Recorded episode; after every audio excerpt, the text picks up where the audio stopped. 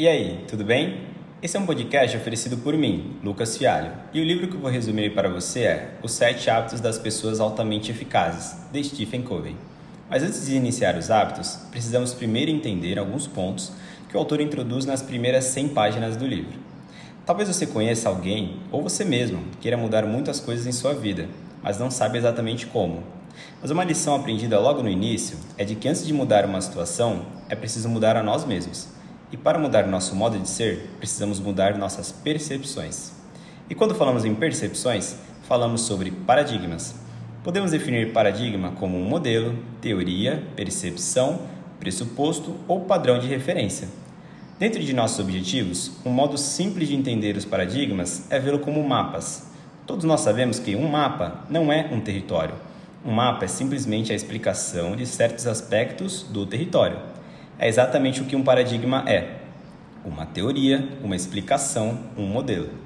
O autor cita um exemplo para entendermos melhor essa situação. Imagine que você queira ir até um local específico, no centro de São Paulo. Uma planta com as ruas da cidade seria de grande ajuda para se chegar ao destino, mas suponha que você tenha um mapa errado, pois, em função de um erro de impressão, o mapa onde está escrito São Paulo é na verdade um mapa do Rio de Janeiro. Imagine só a frustração e a ineficácia na sua tentativa de atingir o objetivo desejado. Nesse caso, você pode até mudar seu comportamento, ir com mais empenho, diligência e aumentar a velocidade. Mas tais esforços só serviriam a te levar mais rápido ao lugar errado. Você pode modificar sua atitude, pensar de forma mais positiva, mesmo assim, não chegará ao lugar certo. O que pode não fazer diferença, pois se a atitude fosse mesmo positiva, você ficaria feliz onde quer que estivesse. Mas de qualquer modo, ainda estaria perdido. O problema fundamental não tem nada a ver com seu comportamento ou com a sua atitude. Ele se resume na utilização do mapa errado. Se você tiver um mapa certo de São Paulo, aí toda diligência, empenho e velocidade torna-se valiosa.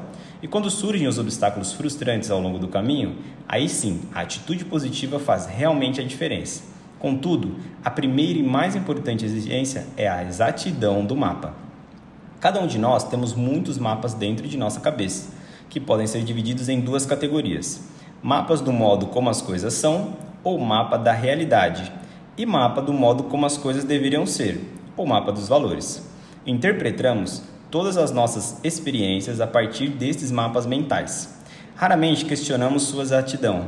Com frequência, nem percebemos que os utilizamos. Apenas assumimos que a maneira como vemos as coisas é do modo como elas realmente são ou deveriam ser. Quando abrimos a boca para descrever o que vemos, na verdade descrevemos a nós mesmos, nossas percepções, nossos paradigmas. E quando as outras pessoas discordam de nós, achamos que há algo de errado com elas. Stephen cita um grande exemplo de mudança de paradigma, quando ele estava em um metrô numa manhã de domingo.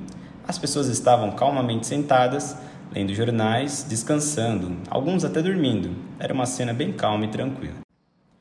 De repente, um homem entrou no vagão do metrô com os filhos. As crianças faziam algazarra e se comportavam mal. O clima mudou instantaneamente.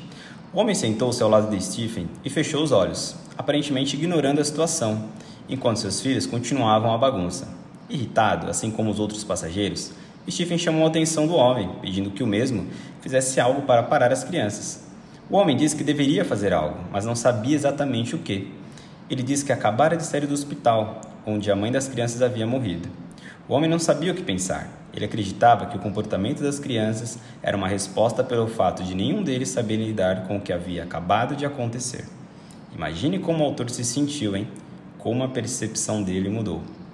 Mudar um paradigma requer tolerância, respeito e querer aprender. Quando toleramos uma situação ou algo que alguém nos diz, damos abertura para iniciar um processo de aprendizagem. Quando você se permite aprender com o outro e olhar as coisas de outra forma, você quebra sua crença de algo, ou até mesmo a reforça, mas talvez com uma base mais sólida. Stephen reforça que os sete hábitos são eficazes, pois se baseiam em um paradigma de eficiência harmônica com as leis naturais. Um princípio importante a se destacar é o da produção e capacidade de produção. Este princípio pode ser facilmente compreendido se recordarmos a fábula de Esopo sobre a galinha dos ovos de ouro. A fábula conta a história de um pobre fazendeiro que um dia descobre no ninho de sua galinha preferida um reluzente ovo de ouro. O fazendeiro não consegue acreditar em sua sorte e fica ainda mais surpreso quando no dia seguinte o fenômeno se repete, e dia após dia novamente. O fazendeiro acaba ficando completamente rico, mas junto com o dinheiro vieram a cobiça e a impaciência.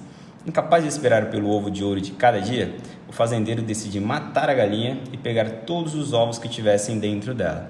Quando abre a ave, ele descobre que não havia nada de excepcional dentro dela. Ele havia acabado com o único meio de conseguir mais ovos de ouro. A maioria das pessoas enxergam a eficácia da mesma forma. Quanto mais alguém produz, mais eficaz a pessoa é. Se você adotar um modo de vida focalizado nos ovos de ouro, em pouco tempo perderá a fonte dos ovos de ouro. A eficácia consiste no equilíbrio entre produção e capacidade de produção. E como manter a capacidade de produção? Stephen nos conta mais uma história vivida por ele. Há alguns anos, Stephen comprou uma máquina de cortar grama. O equipamento foi utilizado algumas vezes, sem a devida manutenção, até começar a apresentar alguns problemas. Quando ele tentou recuperá-lo, era tarde demais. Se ele tivesse investido em capacidade de produção, neste caso manutenção e conservação do cortador de grama, ainda poderia desfrutar de sua produção.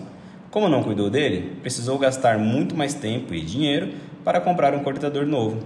A eficácia nesse caso foi zero. Quando as pessoas deixam de respeitar o equilíbrio entre produção e capacidade de produção, provoca uma queda de eficácia. O foco excessivo em produção resulta em saúde comprometida, máquinas desgastadas, contas bancárias exauridas e relações comprometidas. E antes de entrarmos no primeiro hábito, vamos rapidamente entender como se faz para instalar um hábito em nossas vidas. Segundo o autor, a definição de um hábito se dá através de três pontos. Primeiro, conhecimento, que é o que fazer e o porquê fazer. O segundo é habilidade, que é o como fazer. E o terceiro é o desejo, qual a motivação? O querer fazer. Para tornar algo um hábito em nossas vidas, precisamos reunir esses três elementos.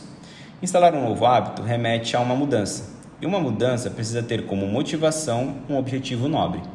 Ninguém pode persuadir outra pessoa a se modificar. Cada um de nós toma conta da porta da mudança, que só pode ser aberta pelo lado de dentro. Não podemos abrir a porta de outra pessoa, seja por meio de argumentos ou de pressão emocional.